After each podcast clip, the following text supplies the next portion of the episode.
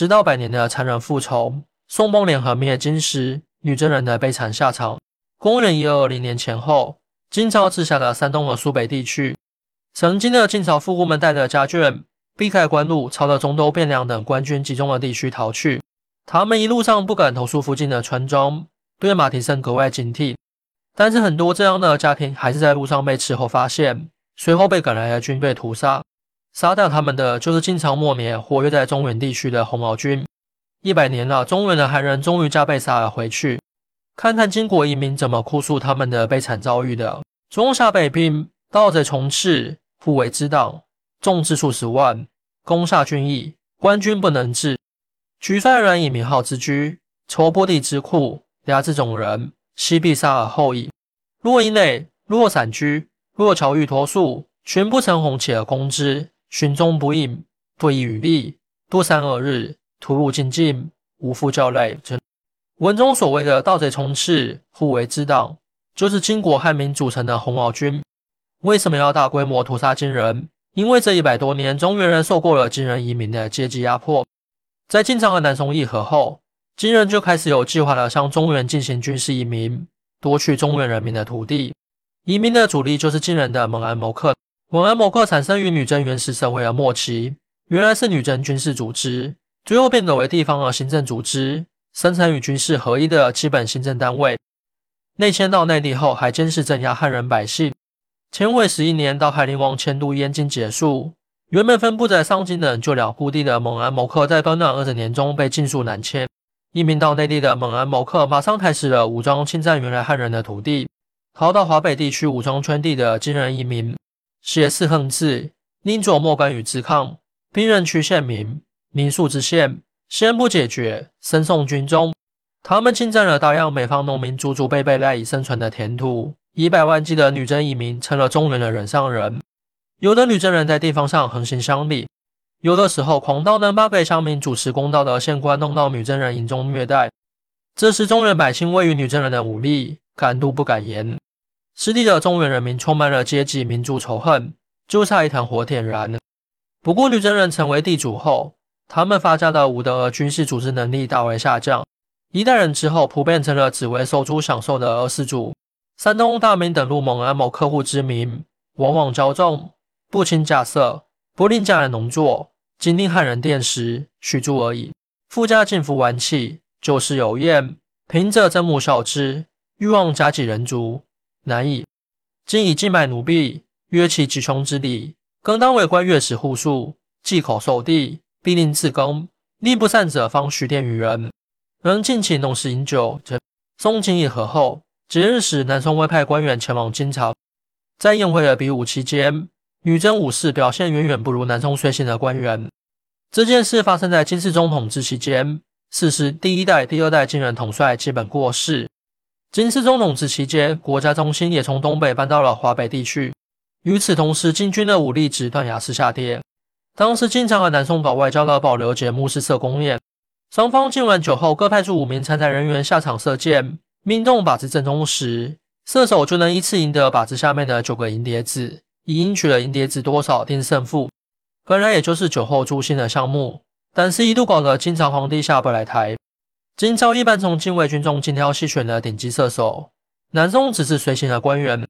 即使经过准备充分，最后还是宋时中午时，压验者才中其气。而且晋朝选手没有一次射中靶心，气得金世宗想亲自下场扳回场面。这时候晋朝立国才四十多年，二代人不到时间，连中央禁军的武力都烂到这个程度了，所以后面蒙古人打的迁都也不难理解了。蒙古人围三缺一。在三峰山歼灭金军最后主力，千万汉人流离失所，哭泣无告，冻饿惨死，只换来女真人的幸灾乐祸。乡战汉人家产危机，有的百万女真移民却世代过着骄纵奢侈、不是公价、酒食油盐的日子。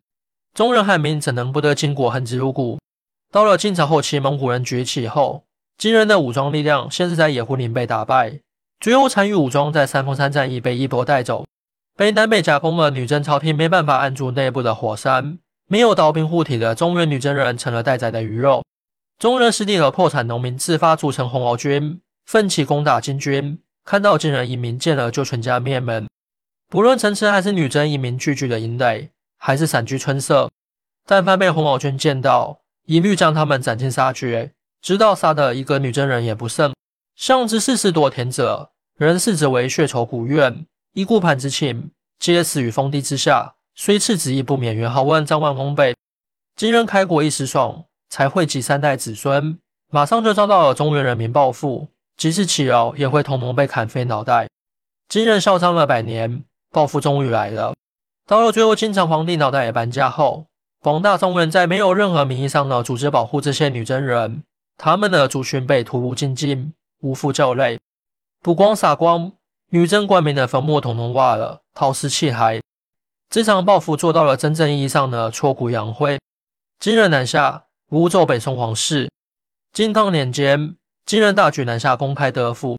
王某守其城，金人以文字至城下，呼曰：“王某有文字来归附大金，故我来此。如百姓何敢拒事？”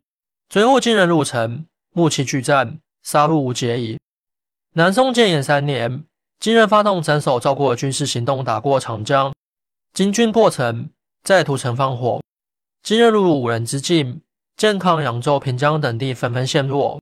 金人一路烧杀抢掠，昔日繁华富庶的健康、扬州、平江沦为人间地狱。平江的大火烧了五天才灭。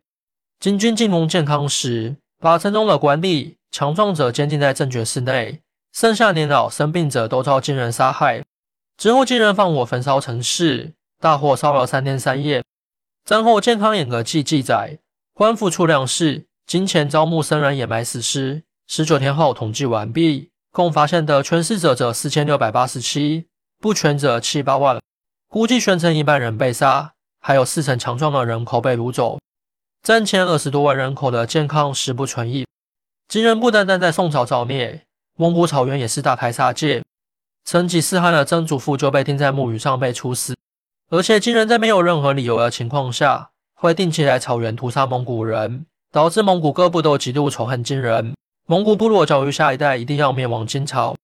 金朝灭亡时，蒙古大汗窝阔台下诏，要将金朝皇族完颜氏一族全部一灭。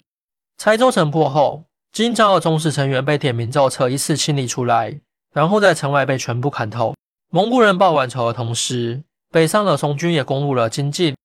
如果中原汉人的报复是阶级仇恨的话，那么，金朝末年，南宋军队北上报复，算得上国仇家恨一起清算了。现在很多人说，南宋联合蒙古灭金是驱虎吞狼的外交败笔。实际上，南宋朝廷根本没有和金人联合的民意基础，国内国际的环境都不允许。首先是北宋宗室被灭的国恨在前，两环道江浙的百姓在宋初被金人屠过一片，民间抗金情绪强烈。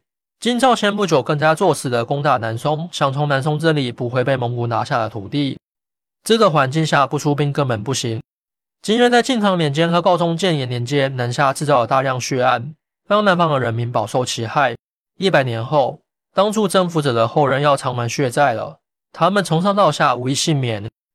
没来得及跑的蒙安某克们被中原各地的红毛军和后来北上的松军全部超度。昔日的金国大官显贵们在边境被攻灭时，挑者相望，晋身侍女多兴起于世，只有自食其妻子者。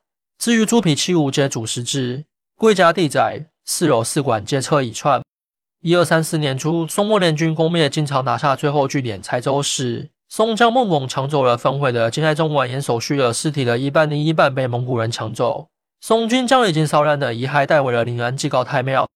这年四月，宋理宗还专门派人回到洛阳，修缮了前朝皇陵，并诏报列祖列宗，完成了对金国灭国绝世的壮举，崛起于百山黑水。灭亡于蒙古人更锋利把刀下的女真人，女真这个曾经武力超群、以女真不满万、难万不可敌的姿态崛起，曾经一战灭两国的民族，在三代人走过温柔乡之后，以最卑微耻辱的方式完成了历史谢幕。